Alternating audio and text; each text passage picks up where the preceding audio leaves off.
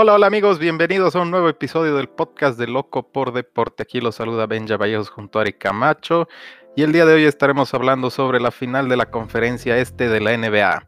Quédense que ya comenzamos. ¿Cómo estás querido Benja? Sí, ahora le tocó el turno de la NBA y vamos a repasar un poco cómo fueron estas, estas semifinales de conferencia de Miami contra Milwaukee y también vamos a ver el de Boston contra los Toronto Raptors, ¿no? Eh, bueno, primero decir de que yo, yo no me equivoqué esta vez. Eh, Miami salió campeón en frente a los Bucks y aquí el perdedor es Benja, así que me agrada decir de que estoy yo liderando, ¿no, Benja? sí, por ahora, por ahora sigues ganando. Pero todavía falta mucho. Vamos a ver, estamos viendo que, que milagros ocurren, ¿no? Y bueno, realmente Miami optó por una de las opciones que yo mencioné en el capítulo pasado, el cual era un double team a Janis, ¿no? Además, un, un Bama de Bayo ahí que por momentos lo marcaba, por momentos no, pero lo neutralizaron totalmente y pasó exactamente lo que tú dijiste, Benja, ¿no? Neutralizaron a, Janis y se cayó Milwaukee. Sí, bueno, como dices, ¿no? Mm, yo creo que ha sido una serie que se ha terminado muy rápido. Lastimosamente los Bucks no pudieron ganar esos primeros partidos. Eh, luego Gianni se lesionó. Eh, y bueno, terminaron de, ponerse la soga al cuello, ¿no?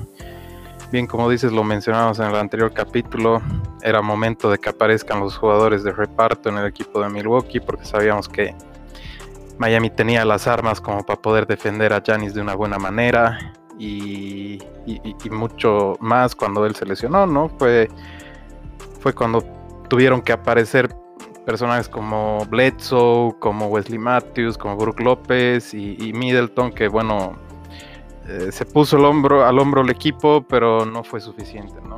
y bueno, una serie que terminó siendo un poco decepcionante, por lo menos para mí porque esperaba mucho más, pero en buena hora para los Heat, ¿no? Que vuelven a una final de conferencia después de seis años o siete años, si no estoy mal. Y, y, bueno, ¿no? Ahora para los Bucks es pensar de aquí al futuro qué va a pasar, eh, si van a cambiar de entrenador, porque bueno, un poco lo comentábamos fuera del aire en los primeros partidos. A mí me sorprendía mucho cómo el entrenador no le daba la pelota a Janis en los últimos minutos del partido. No sé si por decisión de, del, del, DT, del coach, o, algo que a Janis no le gusta cerrar los partidos. La verdad, a mí me sorprendió bastante y, me dejó mucho que desear eso. Sí, realmente una equivocación total del entrenador de Milwaukee, ¿no? No realizó ningún cambio eh, que sea favorecible para su equipo. Eh, realmente se dejaron, se dejaron dominar por, por, Miami y prácticamente era Milwaukee defendiéndose en el juego de Miami, ¿no? Y realmente, como tú dices, Benja, que tendrían que aparecer jugadores de, Milwaukee, pero, pero no, han aparecido, ¿no? Chris Middleton eh, mira, te, digo estas estadísticas del juego 3, no un juego antes de que se lesione Janis. Chris Middleton con 18 puntos, Brook López con 22, ¿no ven? Y Janis Antetokounmpo con 21. O sea, son puntos de que les servirían, ¿no? En la temporada regular. Pero mira, observemos un poco el de Miami. Jimmy Butler, 30 puntos, que en los playoffs está promediando 35.3 puntos por partidos, ¿no? Jimmy Butler, 30 puntos. Su estrella, muy bien ahí. Jake Crowder, 17 puntos. Bama de Bayo, 20 puntos. Goran Dragic, 15 puntos. Tyler Hero, 13 puntos, ¿no? Y, y mucho más importante, Bama de Bayo, 16 rebotes, ¿no? O sea, son estadísticas que incluso son más altas de, los, de la misma media de Milwaukee y realmente lo, lo dominaron, ¿no? muy, muy buen planteamiento de Eric Spolstra. Y, ni modo, pues los box a su casa. Sí, es verdad lo que dices. Bueno, ahí viendo reflejado en las estadísticas, ¿no? Yo un poco decía el anterior capítulo que hablábamos de la conferencia este, que la misión de Miami era limitar a Giannis a, que haga 25 puntos por partido. Con eso tenían una gran chance de pasar y al, final de los tres primeros juegos Giannis no apareció, tuvo muy poca presencia en los minutos finales, como ya lo, destaqué.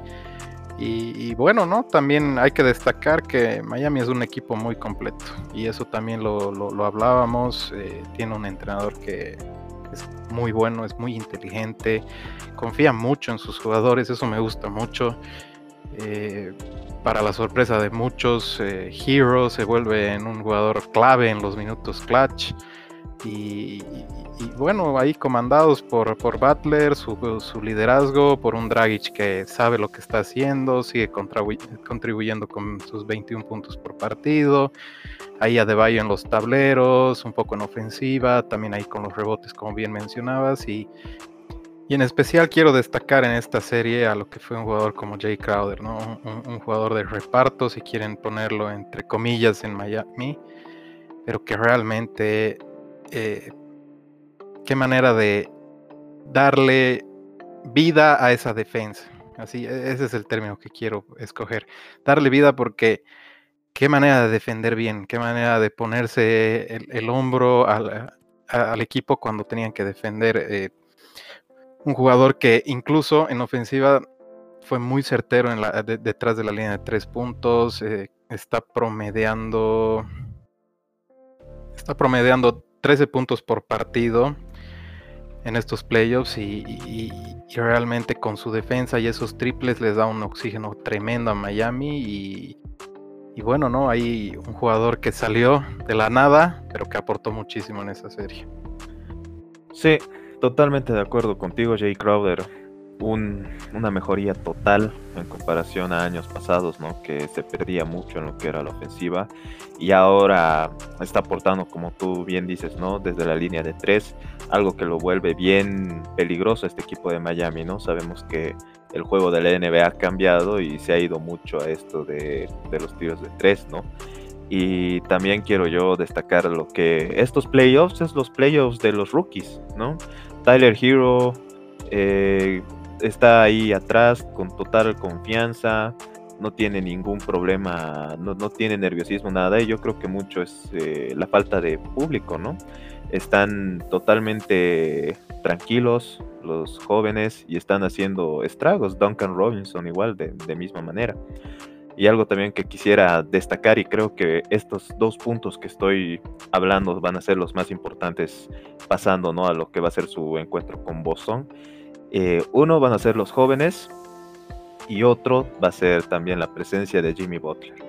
Hemos visto eh, muy claramente contra estos Milwaukee Bucks que Jimmy Butler, a pesar de, o sea, además, perdón, de tener eh, lo que es hambre por ese título, no tiene veteranía y todo, es un líder nato, ¿no? Algo que veíamos mucho en Kobe Bryant, Michael Jordan, ¿no? Jugadores así a los cuales eh, se ponen el equipo al hombro y no los dejan caer, ¿no? Y con su misma actitud ellos salen realmente a pelear y es algo que, hemos visto que le ha faltado a Janis, ¿no? Hay que reconocer también sus propias falencias, ¿no? No mucho aparte de su equipo. Y bueno, como tú, como tú dices, Benja, ¿no? Eh, vamos a ver si Janis se queda, si se va a otro equipo. Y bueno, hasta ahí llegaron nomás los Milwaukee Bucks. Y ahora Jimmy Butler tiene que enfrentar a los Boston Celtics de Tatum. Y esperemos que les vaya, que les vaya muy bien. Sí, y como dices, ¿no? O sea, Butler realmente demuestra la calidad de jugador que es. O sea, los jugadores con esa mentalidad de querer ganar, de siempre estar enfocados en ganar, en, ponerse el equipo a los hombros, no dejarlos caer, siempre hacerlos reaccionar en momentos difíciles, poner una buena defensa y, y, yo creo que Miami tiene dos grandes líderes y lo voy a volver a remarcar porque a mí me, encanta mucho como, como es Spolstra como entrenador. Yo creo que en, en, en Spolstra y en Jimmy Butler tiene dos piezas fundamentales y tiene una profundidad que a mí me encanta. Eh, es un equipo que sabe a lo que juega, es sólido, no busca hacer ningún movimiento extraño, tiene sus rotaciones bien definidas, jugadores bien definidos y con dos líderes eh, muy buenos y con un André Godala que yo sé y te puedo firmar en un papel que está haciendo lo suyo en ese camerino por esa veteranía y esos campeonatos con los Warriors que tiene. Y sin olvidar también a Goran Dragic, ¿no? Otro jugador eh, bastante experimentado que está ahí haciendo de las suyas en la cancha. Sí, verdad. Y, bueno, ¿no? Ahora hay que ver cuán pesada es la camiseta de llegar a esta final de conferencia para los jugadores que mencionabas, para Tyler Hero, para Bama de Bayo, y para Duncan Robinson, al mismo Jay Crowder y, otros más ¿no? que entran en esa rotación. Pero se ve la confianza que Spolstra le tiene a estos chicos, especialmente a Hero, que es quien yo por lo menos he visto que cierra los partidos con el quinteto final y, tiene momentos clutch, no tiene miedo a, pedir la flota en, la ofensiva, sabe que lanza. Yo te lo decía el otro día, estos dos chicos me parecen muy parecidos, o sea, me parecen que son tan parecidos a Clay Thompson en su forma de jugar que te decía que parecían sus hijos. Entonces es, es interesante eso, ¿no?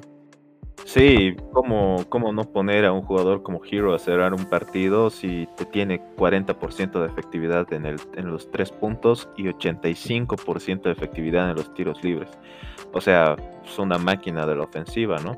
Y obviamente equilibrando el equipo con lo que es Jimmy Butler, Jay Crowder ahí para que, para que se muevan ¿no? en la cancha y Hero quede solo y lance totalmente cómodo que hemos visto. Entonces es una opción totalmente, bueno, es más, yo lo, repetiría cada partido, ¿no? Pero, pero bueno, yo creo que ya hemos hablado suficiente de Miami, así que vamos a hablar un poco de lo que ha sido el otro encuentro, Boston Celtics contra Toronto, ¿no? Otra vez, un, bueno, otra vez no me he equivocado yo, bueno, ni, ni Benja también, Benja también apostó a Boston, así que esta vez estamos bien los dos.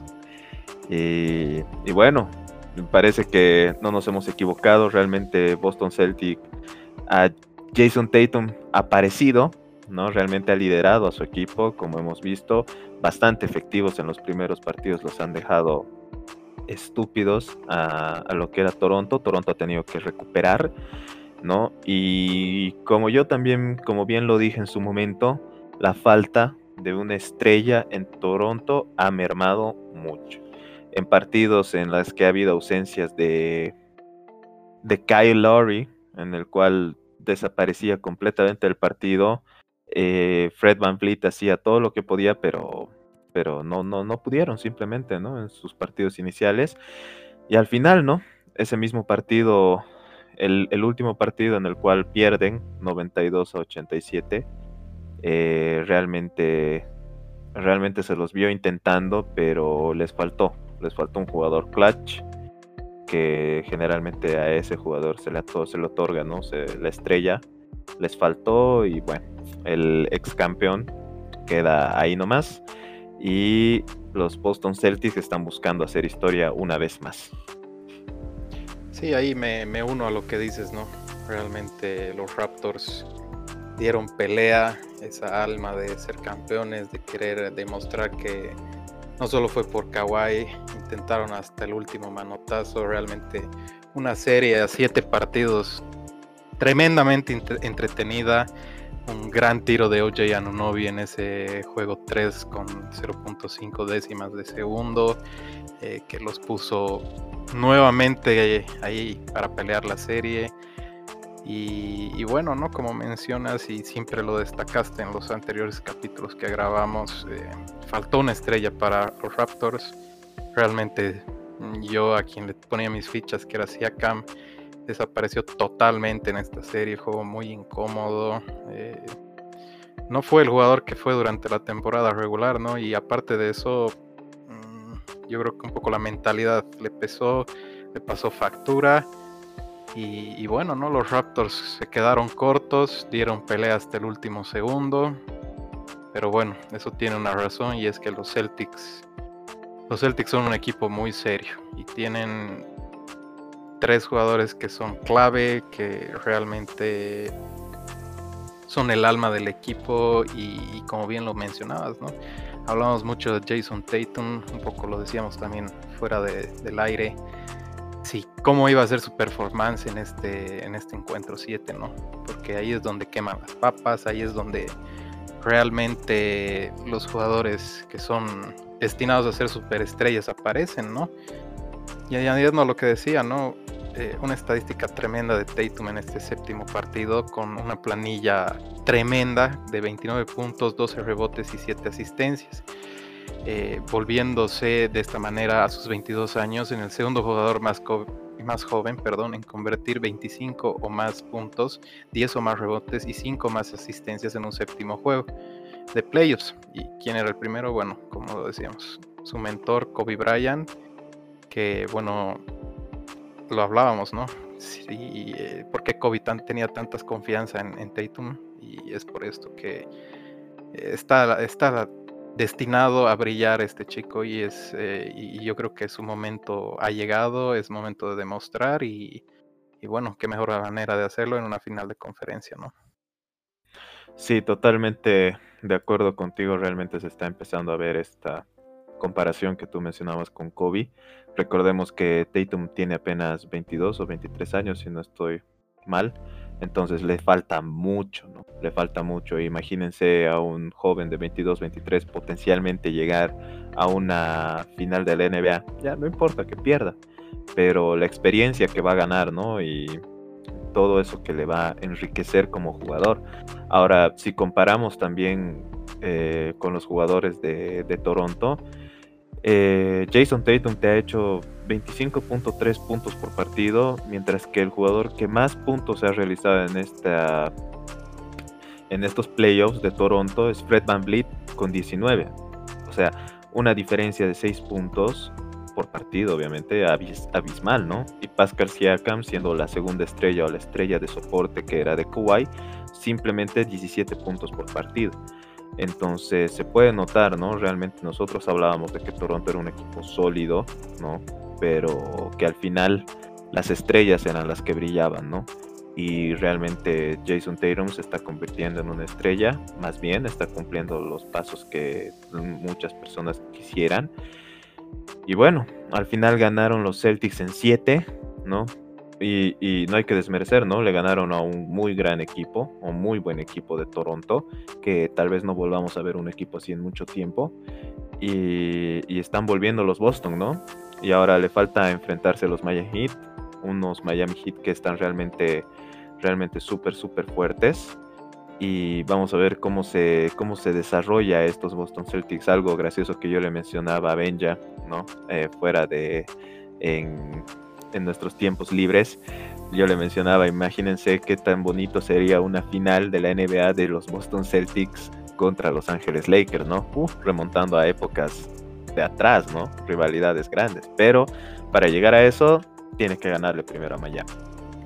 Sí, y, no eres el único que me menciona esa, esa final. Eh, un amigo que tenemos en común igual nos, justo me manda un mensaje ayer, ni bien y bien ganan los Lakers y me dice, ¿tú crees que, se da la final entre Lakers y, Celtics? Y yo le digo, está difícil, pero todo puede pasar. Y, bueno, ¿no?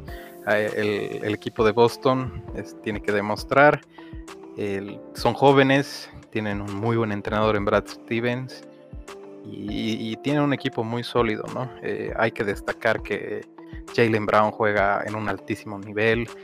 Eh, lo de Kemba Walker por momentos es, de un gran jugador, de ese All-Star que brillaba en Charlotte. Y yo quiero hacer mención especial al que me parece a mí que es el alma y vida y corazón de, ese equipo después de Tatum, que es Marcus Smart. Que es un jugador que entrega todo en la defensiva, aparece cuando lo necesitas, eh, te mete un triple, te roba la pelota, eh, si tiene que tomar la, ofensiva, lo hace, si tiene que poner su cuerpo en juego para sacar una falta ofensiva, también lo hace.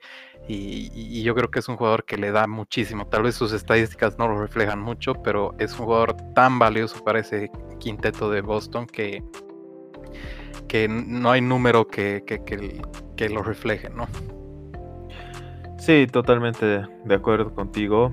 eh, algo que yo quisiera remarcar, pero no iniciando este análisis de las finales de la conferencia este, es justamente quisiera empezar con Marcus Smart, ¿no? Como tú mencionas, es un jugador muy bueno en defensa, ¿no? Aporta también anímicamente al equipo, pero ha tenido varias, varias fallas en, defensa contra Toronto que obviamente algunas las han pagado, otras no.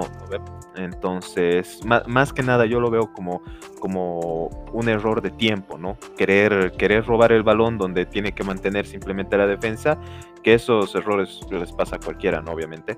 Eh, pero obviamente viendo contra unos Miami Heat, ¿no? Tener un error así es, eh, va a ser fatal, ¿no? O sea, los Miami Heat, no, eh, ellos sí no te van a perdonar, ¿no? Y otra cosa que quisiera remarcar que dije el anterior, el anterior capítulo fue de que los primeros juegos ganó Boston, ¿no? Y yo mencioné de que si es que a Boston no, no se les sube demasiado la confianza, ellos lo podrían haber terminado en un juego 4 o en un juego 5. Pero como realmente pasó, subió demasiado su autoestima de Boston y fueron remontados por Toronto y fueron un juego 7, ¿no? Eh, realmente eso no les puede pasar contra los Miami Heat. Si es que Boston gana el primer partido o el segundo partido, no se tienen que, no se tienen que acomodar, no se tienen que relajar, porque Miami va a ir a buscar con todo. Va a ir con buscar con, con todo, igual les puede ganar en el séptimo juego y, o simplemente empezar ganando y ya, de caerse Boston, ¿no? Porque tiene, Miami tiene los jugadores para hacer daño, ¿no? Tiene jugadores para hacer daño y, bueno, como mencionaba la estrella Jason Tatum es bastante joven, puede, puede mermar también, ¿no? Su juventud puede ser algo negativo para estos Boston Celtics, ¿no? A pesar de la, de la mentalidad que tiene. Entonces tienen que entrar totalmente preparados mentalmente, anímicamente, no confiarse y dejarlo todo en la cancha y así por los siguientes partidos y ojalá que les ganen en cuatro o les ganen en cinco a los Miami Heat. Sí, y estoy de acuerdo contigo, ¿no? Es, eh, en estas finales yo creo que va a ganar el que menos se equivoque. ¿Qué quiero decir con esto? Que los Celtics tienen que jugar mucho más concentrados. Yo creo que Kemba Walker tiene que empezar a aparecer un poco más en estos partidos. Eh, Miami no es Milwaukee. Miami defiende mucho mejor que Milwaukee. Tiene jugadores mucho mejores eh, a nivel defensa personal, que son Crowder y Jimmy Butler. El mismo Hero hace un, trabajo interesantísimo en lo que es defensa. Y, yo creo que si bien Tatum puede llegar a promediar más de 20 puntos por partido sin ningún problema, eh, van a necesitar que aparezcan esos jugadores, no sé si de rol o un poco más eh, secundarios, ¿no? Yo creo que van a necesitar mucho de Jalen Brown, mucho de, Kemba Walker. Y, bueno, ¿no? Por el lado del hit, eh, seguir aferrados a su libreto, a, lo mismo que vienen haciendo, que es eh, compartir bien la pelota, que Dragic pueda llegar a hacer sus 20 puntos por partido, que Butler tenga uno o dos partidos con más de 30 puntos, que Adebayo sea el dueño y señor de los tableros y que los chicos sigan apareciendo, ¿no? Y que esos triples de Crowder, de Hero, de Duncan Robinson sigan cayendo para, aspirar a esa, a esa final de la NBA. Sí, y efectivamente, comparando ¿no? a las dos estrellas, de cada equipo. Tenemos a Jason Tatum con 25 puntos por partido, ¿no? Pero al otro lado tenemos a un Jimmy Butler que te está haciendo 30 puntos por partido, ¿no? Y no es el único, ¿no? También Tyler Hero está por un promedio de casi los 20 puntos y eh, los 15 puntos, perdón, y la mayoría de su, de su equipo, ¿no? Complementario está, está por ahí, ¿no? Entonces, realmente dejarse aventajar mucho en un partido va a ser muy, muy difícil que ellos remonten, ¿no? Realmente no se tienen que equivocar, eh, tratar de mantener una diferencia, si es que existe una diferencia mínima, para tratar de que el último cuatro, el último cuarto, perdón, remontarla y, y, salir victoriosos, ¿no? De ese partido.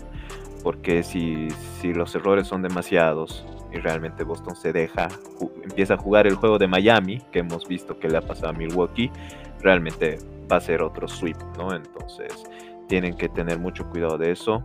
Ya vamos a ver cómo Brad Stevens va a plantear la defensa, como tú mencionabas. Eh, va a plantear la defensa contra lo que va a ser Adebayo, ¿no? Jimmy Butler que te puede penetrar, que puede lanzar de afuera y obviamente Tyler Hero, Goran Dragic, ¿no? Jay Crowder ahora también hay que tomarlo en cuenta, ¿no? Que son un peligro desde afuera y vamos a ver cómo, cómo distribuyen, ¿no? Porque Boston también tiene cuánto, tres jugadores que exceden en defensa y Miami tiene casi cinco o seis jugadores que exceden en ofensiva, en ofensiva, ¿no?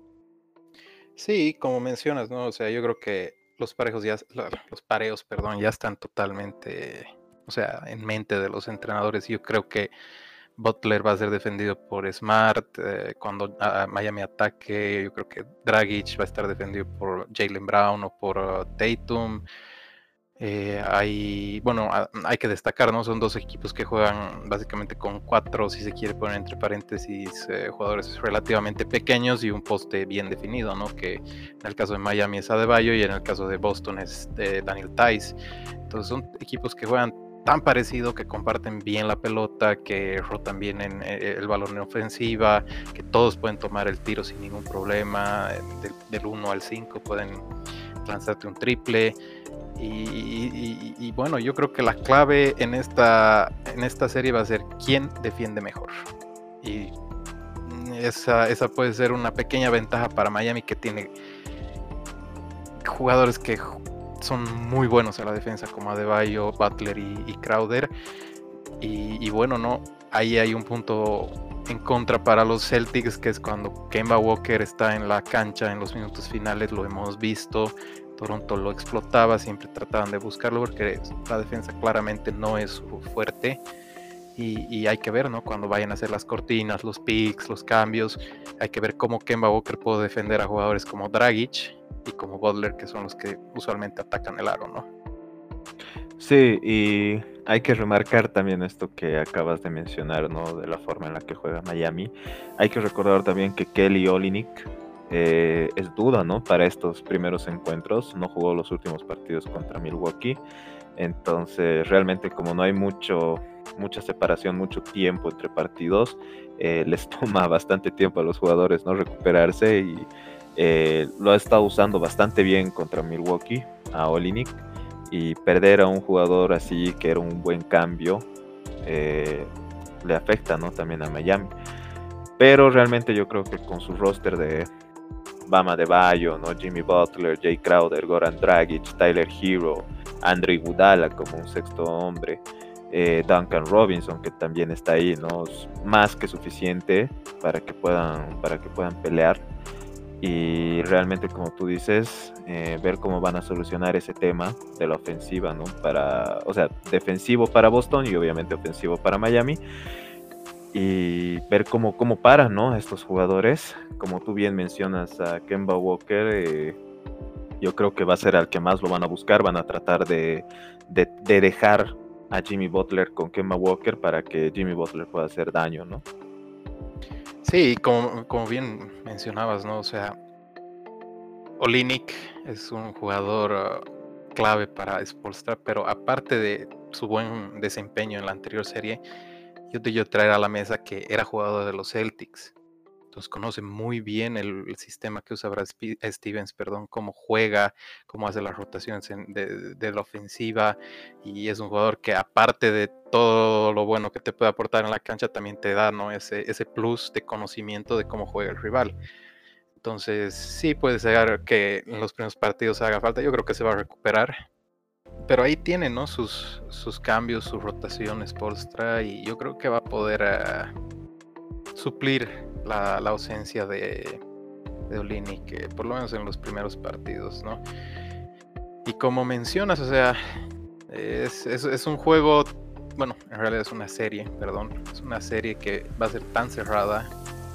Eh, ambos son equipos prácticamente nuevos en esto de, llegar a una, a una final de conferencia porque son equipos que recién se han estructurado en estos últimos años y, ninguno de los dos tiene ¿no? una, una experiencia, lo que se diga así, que, que, sepan qué van a ir a hacer, ¿no? No como el lado de, del oeste, que los Lakers que ya están en esa final, que, bueno, LeBron es dueño, amo y señor de las finales de conferencia y, sabe cómo afrontar estos partidos. Entonces, eso, eso le da un plus a esta serie, a estas finales de la conferencia del este, que son equipos básicamente rookies, si quieres poner en este, en esta, en este puesto, ¿no? De las finales de conferencia.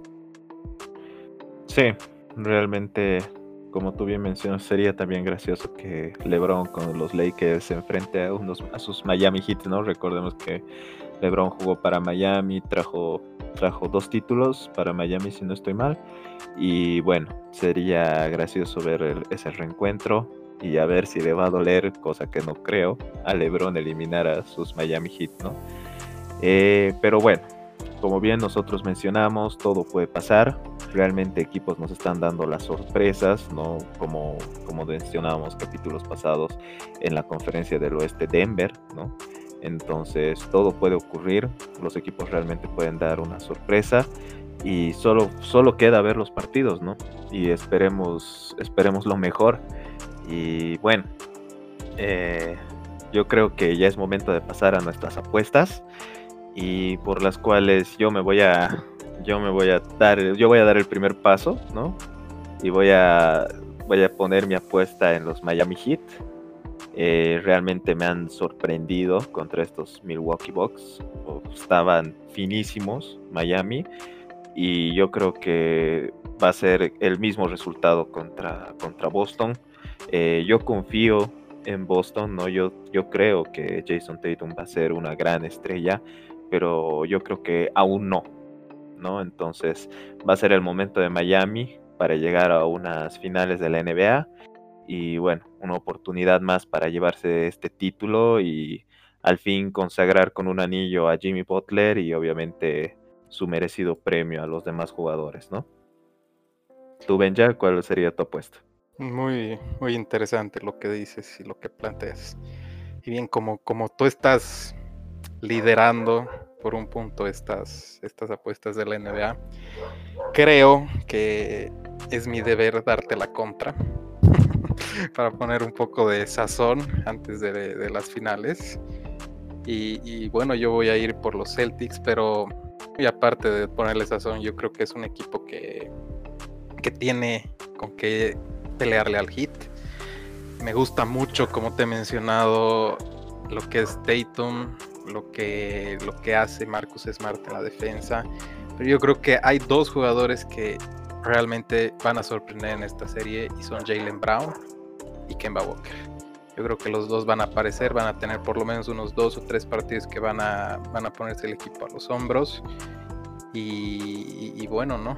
Eh, tienen un gran entrenador, un entrenador que, ha sido campeón en el básquet universitario en Estados Unidos, en Brad Stevens. Y, bueno, ¿no? Yo creo que Boston le va a costar probablemente 6, 7 juegos, pero van a llegar a esa final de, la NBA. A ver, vamos, vamos a ver, ¿no? Recordemos que el coach del año fue Nick Nurse, entrenador de Toronto Raptors, y Toronto Raptors quedaron ahí nomás, ¿no? Eh, hay que ver, hay que ver, mucho va a ser el planteamiento de, los coaches, como hemos mencionado. Eh, estamos viendo un equipo bastante ofensivo contra un equipo que es bueno ofensiva y defensivamente. Y bueno, más que nada va a ser un placer para nosotros ver esta final de conferencia del Este. Y vamos a ver quién, quién se va a llevar el mérito para pasar a las finales del NBA. Y bueno, con todos los partidos ya analizados y con nuestras apuestas hechas, eso sería todo por este capítulo de hoy. Eh, no se olviden seguirnos en nuestro Instagram, loco.x.deporte. Eh, ahí vamos a estar subiendo imágenes para que ustedes puedan votar quién creen que va, que va a ser el ganador de estas, de estas finales de conferencia del Este. Y también vamos a estar subiendo algunas fotitos de algunos encuentros, ¿no? Ahí de, de la NBA, obviamente y para que ustedes disfruten y estén enterados. Y bueno, eso sería todo por mi parte, por la parte de mi compañero Benja también, y nos vemos en el siguiente episodio. Adiós.